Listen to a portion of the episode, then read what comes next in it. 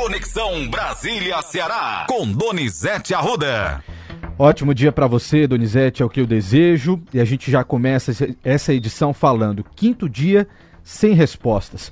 Como é que está a investigação da morte do nosso companheiro de Ângeles Moraes, Donizete? Bom trabalho para você. Quinto dia, a Polícia Civil continua avançando, uma evolução permanente, dia após dia, tijolinho após tijolinho, nas investigações policiais.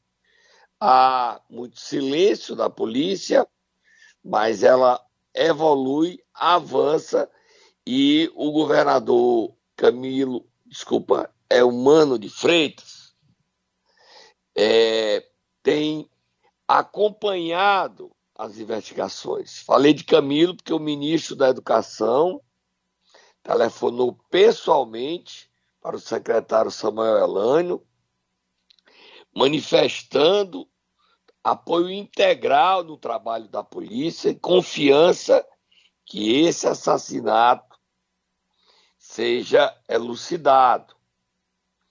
Ontem, na Assembleia Legislativa, três deputados estaduais se manifestaram sobre o crime, apoiaram a história do advogado e defenderam celeridade para que os autores desse crime e o mandante sejam presos.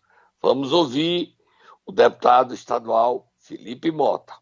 Eu gostaria nesse instante de me solidarizar com a família do Diângeles Moraes, que era uma pessoa que convivia diariamente conosco, uma pessoa que prestava consultoria também há mais de 10 anos para um grande grupo aqui do estado do Ceará, no caso Dom Sete, a toda a família Dom Sete, ao jornalista Donizete Arruda, que o tinha como filho, e dizer que eu acredito, por ter escolhido o bacharelado em Direito, eu acredito na justiça, eu acredito na polícia, eu acredito que as forças policiais, que a perícia forense, eles darão uma resposta à sociedade cearense e que a morte do meu amigo Moraes, o Moraizinho, não ficará impune no estado do Ceará. Aparecerão os responsáveis e, mais do que isso, os mandantes também. Essa é a nossa crença, tá, Matheus? Essa é a nossa crença.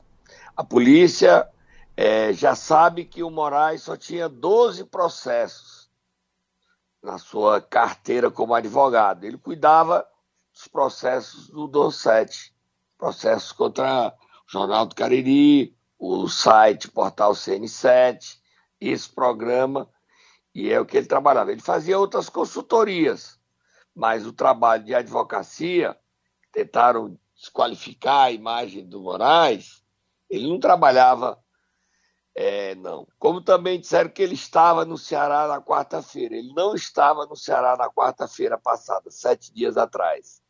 Ele estava em Brasília, resolvendo problemas é, das rádios no Ministério e na Anatel, tá? Porque quem tem rádio sabe como é difícil essa burocracia de legislação. Você tem que cuidar passo a passo. É tudo muito lento, tudo muito demorado, porque são muitas rádios fazendo a mesma coisa em Brasília. E há uns anos atrás, houve uma centralização. Antes, você podia resolver os problemas no Estado, mas agora é tudo em Brasília. Mesmo você tendo Anatel no Ceará, você dá entrada aqui mas o processo é encaminhado para Brasília. Só para que as pessoas saibam que tem muita guerra de narrativas nas redes sociais. Essa guerra das narrativas de desqualificar o Moraes pode ser uma forma de atrasar as investigações, mas a polícia está focada, está ciente e está determinada a resolver esse assassinato. Vira a página, Matheus. Vamos lá virar a página, Donizete, 7 horas e 26 minutos. Vamos falar de política, porque o presidente Lula fez mais um movimento em direção ao Congresso Nacional. Ele quer enviar para o Congresso 10 bilhões de reais remanescentes do orçamento secreto. E isso vem após uma declaração do presidente da Câmara dos Deputados, Arthur Lira, viu, Donizete? Dura e um recado direto a Lula. E o Lula sentiu. Sentiu e deu dois passos para trás. Vamos ouvir o que Lira disse em Nova York. O Congresso Nacional, a Câmara dos Deputados, tem sido notabilizado pela preservação e pela busca das reformas. Nós aprovamos a reforma previdenciária, nós aprovamos a reforma trabalhista, a reforma administrativa está pronta, aprovada pela comissão especial, pronta para plenário. Precisamos de apoio político, precisamos de apoio empresarial, precisamos de apoio da imprensa. A reforma administrativa feita para um país com 20 anos para frente, para o Brasil, não é nada.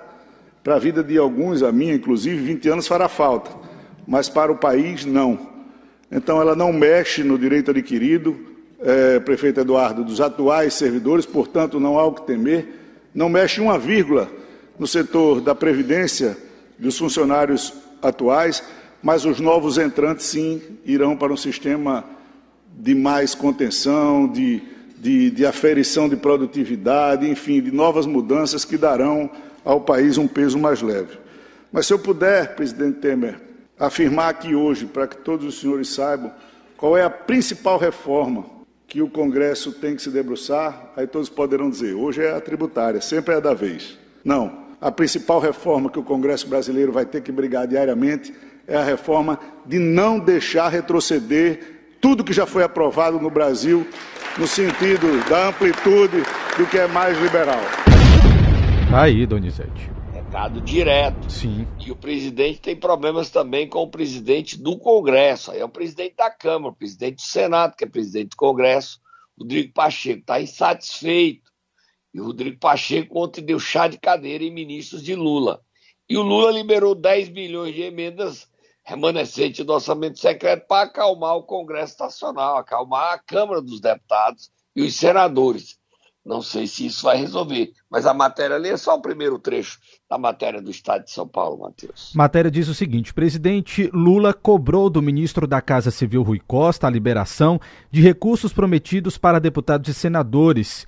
Costa queria segurar parte do espólio do orçamento secreto, agora sob comando dos ministérios, para que o dinheiro fosse repassado prioritariamente à nova versão do Programa de Aceleração do Crescimento, PAC, a ser lançada neste mês, um montante de 10 bilhões de reais. Na prática, o chefe da Casa Civil desejava que o grosso dos recursos remanejados para os ministérios após o STF determinar o fim do orçamento secreto fosse determinado a obras e investimentos do governo e não a emendas. Lula, porém, disse que não dá para comprar briga com o Congresso, muito menos agora, às vésperas do envio da proposta da nova âncora fiscal.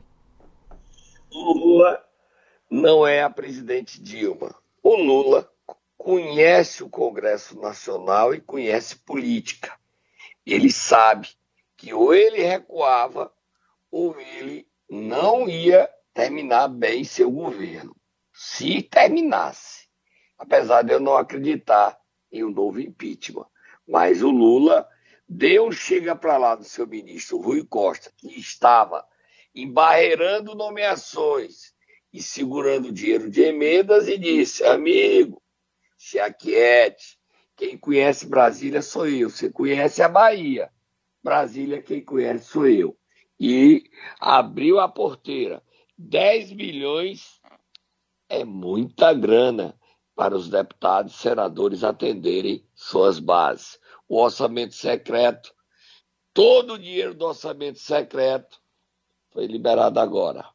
Vira a página, Matheus. Vamos lá. Vamos lá mudar de assunto, Donizete, falar de confusão, porque ontem o ministro Flávio Dino se envolveu novamente durante uma sessão no Senado, dessa vez em uma confusão, em um conflito com senadores, Sérgio Moro, Marcos Duval. O que foi que aconteceu, hein? Marcos Duval é aquele bolsonarista que armou para gravar o Alexandre de Moraes. Você se lembra, né? Lembro, lembro sim. Ele tem treinamento de ele tem uma empresa de segurança que treina até a SWAT. Sim. E é a quinta vez que o Flávio Dino foi ao Congresso Nacional para responder a convocações da oposição. E nós temos aí um duelo dos abestados. Musiquinha. Pegou fogo, Donizete, a sessão, viu? Muita confusão. O Marco Duval disse que ele devia ser preso, sair dali Isso. preso. Ele gravou vídeos. Gravou vídeos.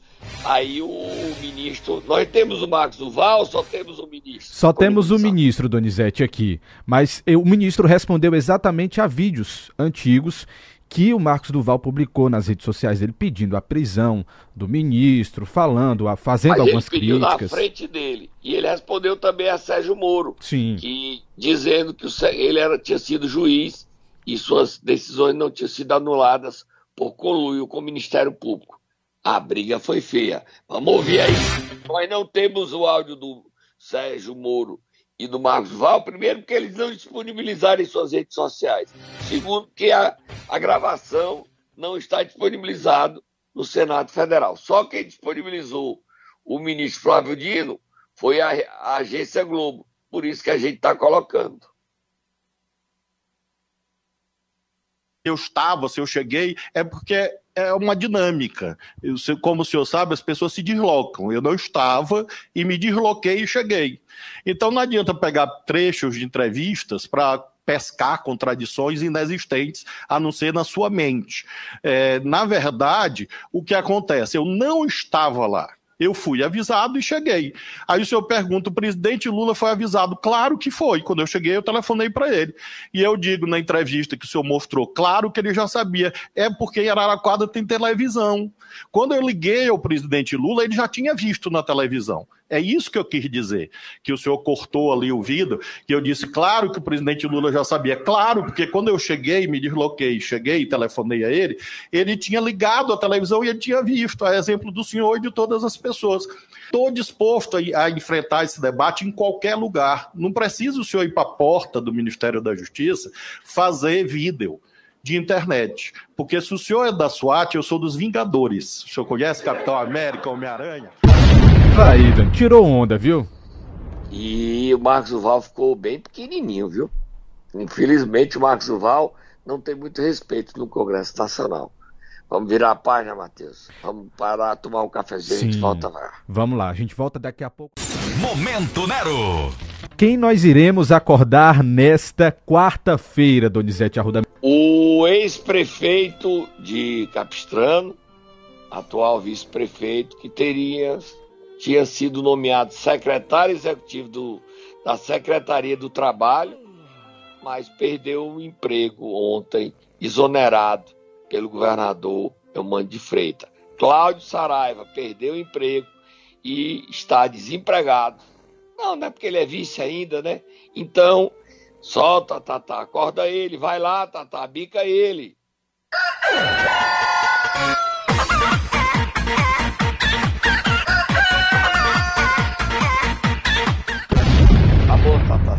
Lê aí? aí o Diário Oficial do Estado, Sim.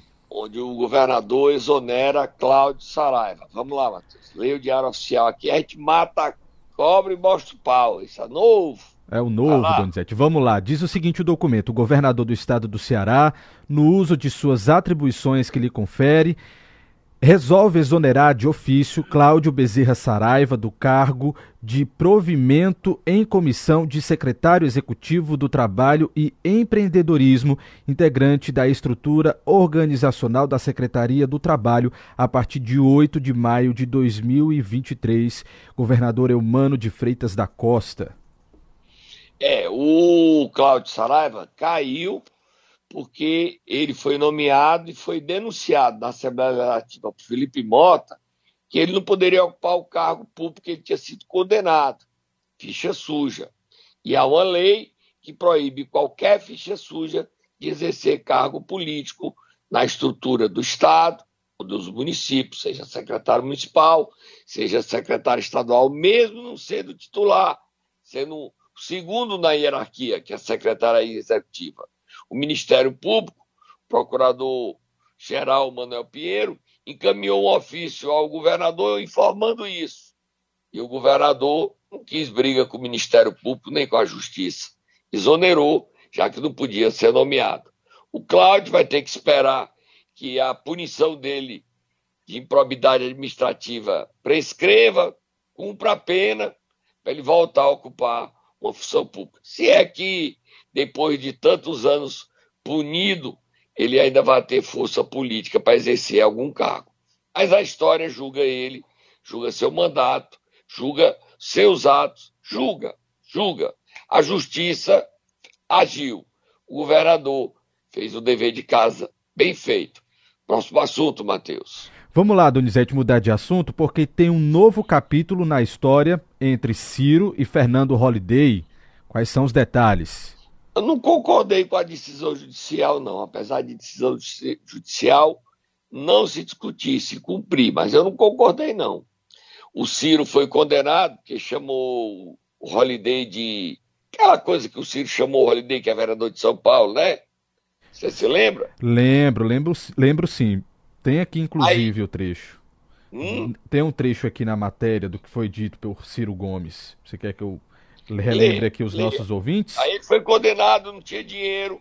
Aí pegaram o dinheiro da mulher dele. Não achei certo, não. É, o caso é de 2018, Donizete. O Ciro deu uma entrevista num programa de rádio e acabou chamando o Holiday de Capitãozinho do Mato. Aí isso gerou todo esse processo. Você quer que eu leia a matéria, um trecho? Quero. Leia a matéria, leia. A Justiça de São Paulo determinou que 151 mil reais sejam bloqueados das contas de Gisele Bezerra, mulher do ex-ministro e ex-candidato à presidência Ciro Gomes, devido a uma dívida do político. O pedetista foi condenado a pagar indenização por danos morais ao vereador por São Paulo, Fernando Holliday, do Republicanos. Holliday processou Ciro, como eu disse, após ter sido chamado por ele de Capitãozinho do Mato em junho de 2018, durante uma entrevista de rádio. Segundo o jornal Folha de São Paulo, o pedido inicial de indenização era de 48 mil reais, valor que aumentou devido aos juros e à correção monetária, Donizete. É, eu acho que o problema é que o problema, a questão da decisão judicial é entre o Ciro e o vereador. A Gisele tem a vida dela. Apesar de ser mulher de Ciro, ela tem a vida dela. E ela não pode ser punida pelo que o Ciro fez. Porque aí ela não vai ter vida. O Ciro deve ser punido, julgado, é, todos os elementos para ele cumprir as decisões judiciais. Agora, ele não tem dinheiro. Quer dizer, na conta dele, né? Se ele tem dinheiro fora, a justiça deve procurar. Agora, envolver a esposa, eu não acho certo, não. Mas decisão judicial não se discute, se cumpre. É isso que se diz, Matheus. Próximo é assunto, Cid Gomes. Cid Gomes. Ele Solta Moab, fogo no muturo, Moab. Gomes, que criou polêmica, você viu que a nossa ontem entrevista da Rádio Assembleia que nós colocamos aqui é destaque hoje no Diário do Nordeste, nos jornais, redes sociais, repercutiu tudo, ele defendendo é, que a Luiziane não seja candidata. Eu estranhei que a Luiziane não respondeu a Cid. Será que pediram ela para não responder, para não dar polêmica? Ei, acredito Será, nisso. Será, Donizete? Será? Ele, ela não respondeu. Mas Cid, nessa mesma entrevista, nós não colocamos ontem, estamos colocando agora, defendeu o prefeito José Sarto na criação da taxa do lixo. Vamos ouvir o Cid Gomes defendendo o Sarto e na criação taxa da taxa do, do lixo. A taxa do lixo é uma exigência do marco legal, do novo marco legal do saneamento. E o decreto do Lula não extinguiu. O decreto do Lula mexeu em algumas coisas, mas não mexeu com isso. Né? Fortaleza é uma cidade que, que, que tem tido dificuldades, principalmente pelos crescentes gastos em saúde. Toda a arrecadação de PTU, eu ouvi isso, acho que ainda é uma máxima, não paga o, o custeio do IJF. Tá certo? Então, é fundamental que a gente tenha fontes alternativas. E isso é uma obrigação. Se ele não fizesse, ele poderia estar incorrendo em crime de responsabilidade. Então, eu não critico isso, tá certo? Eu não critico isso, eu respeito isso e, e isso tem que ser feito. Tá aí, Donizete. Defesa tá do CID. o Cid defendeu a taxa do lixo. Agora vai gerar mais polêmica, mas o Cid é isso, né? A gente gostando ou não gostando dele, ele não é aquele político é, oportunista de querer se dar bem. Não, ele fala o que ele compreende ser o certo. Isso aí é o Cid. Ah, Donizete, você está defendendo o Cid? Não, eu estou dizendo a verdade. O Cid é assim. O Cid é assim. Como eu também não vou ficar aqui batendo palmas, porque eu pegaram a mulher do Ciro para defender, porque eu não gosto do Ciro. Gostar ou desgostar não é minha missão. Minha missão é informar, falar a verdade e ter opinião. É o papel do jornalista. Eu concordo, eu discordo e eu me manifesto. Você não é obrigado a acreditar em mim nem aceitar o que eu penso. Pode dar sua versão, mas nós desinformamos para você ficar sabendo dos fatos. Próximo assunto, Matheus. Próximo assunto, vamos falar como é que foi a sessão ontem na Assembleia Legislativa do Ceará, Donizete? Não, a Assembleia sessão ontem da Assembleia foi movimentada, além do Felipe ter ocupado a tribuna para falar do Moraes, é, os deputados aprovaram o reajuste do funcionalismo. E o presidente da Assembleia, Evandro Leitão, ele falou sobre o dia movimentadíssimo dos deputados estaduais. Vamos ouvi-lo. Foi produtivo. Acredito que todos os deputados, deputadas tiveram a condição eh, de discutirem amplamente as matérias. Tivemos matérias importantes, criação de órgão de defesa do consumidor, tivemos aí o reajuste dos servidores públicos. Enfim, eu acredito que depois, ao longo de mais de cinco horas de sessão, é importante que nós, todos nós tenhamos a sensação de dever cumprido um lado da situação, outro lado da oposição, mas todos em prol com um único objetivo, que é trabalhar em prol da população cearense. Tá aí, Tem mais, Matheus? Tem mais um trecho ele falando sobre a vinda do presidente Lula aqui ao Estado. Vamos ouvir. Recepcionar, recepcionar o nosso presidente é, de forma muito institucional. Nós temos que abraçá-lo, pedir recursos, pedir apoio cada vez mais para o nosso Ceará. Tá aí. Sexta-feira, repito, sexta-feira. Olha, Matheus, vamos aqui a vizinha cidade de Pacajus, Sim. que solta Moab e fogo do motor. A vida é engraçada, né? Quem mais fez denúncia contra o prefeito Bruno Figueiredo foi o vereador Rodrigo Dauri, que hoje é aliado. Olha como é a vida. O pai do Rodrigo é secretário de esporte. E agora, os vereadores, inclusive eu não acredito no Rodrigo faça isso, esteja participando disso, não acredito, ele aderiu ao Bruno. É da política. O pai dele foi nomeado secretário. É da política. Eu não sei se isso ajuda. Porque depois de ter falado tão mal do Bruno com provas incontestáveis, agora virar aliado é difícil. E os vereadores, sob influência do prefeito Bruno Figueiredo, vem a nova carga contra o presidente da Câmara, Toda Guiomar. O Bruno tentou que Tó não assumisse, foi à justiça, perdeu em primeira instância, perdeu em segunda instância, perdeu na, nas últimas instâncias em Brasília, não conseguiu impedir a posse de Tó, aí agora eles estão inventando histórias para tirar. O Bruno Figueiredo acha que pode tudo. E não pode, né, prefeito? O senhor já está no seu terceiro ano de mandato, o seu segundo mandato e o senhor pretende deixar o cargo em dezembro, que o senhor quer ser vereador e presidente da Câmara. Eleger o seu prefeito, que hoje seria seu vice, Faguinho, e ser presidente da Câmara e comandar a prefeitura a partir da presidência da Câmara. O senhor acha que pode tudo. Eu espero que os vereadores de Pacajus compreendam que há limites legais e que eu até condenei na época a eleição do Tó, mas ele foi eleito. E o que é legal se cumpre. Agora, essa manobra contra o Tó da Guiomar já está sendo apurado pelos órgãos competentes. E eu não acredito que o prefeito Bruno Figueiredo, que é investigado por aquele desvio de 7 milhões de reais dos cofres públicos, consiga seu intento. Vamos terminar, Matheus. Próximo assunto, último. Qual é o último tema? O último tema foi o discurso do deputado Yuri do Paredão ontem na Câmara dos Deputados, onde ele se pronunciou pela primeira vez sobre a morte da irmã, a presidente da Câmara de Juazeiro do Norte, Anne Brena Donizete.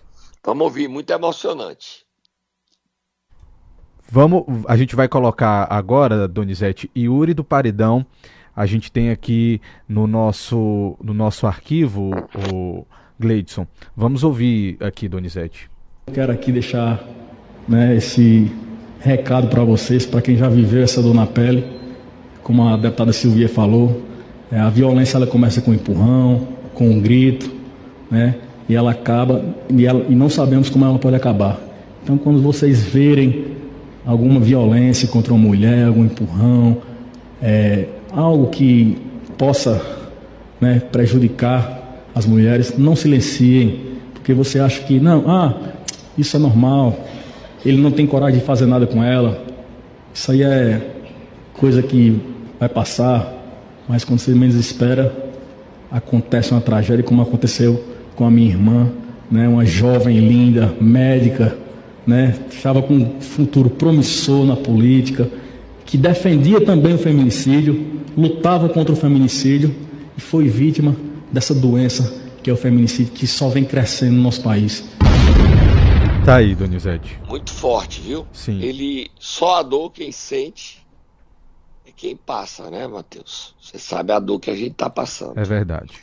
E trabalhar tem sido todo dia Desafio. um, um sacrifício para que as pessoas que nos escutam e nos dão audiência, a gente quer bem e agradece, elas não elas possam saber, mas elas precisam ser bem informadas. Tá bom? Tô indo embora, Matheus.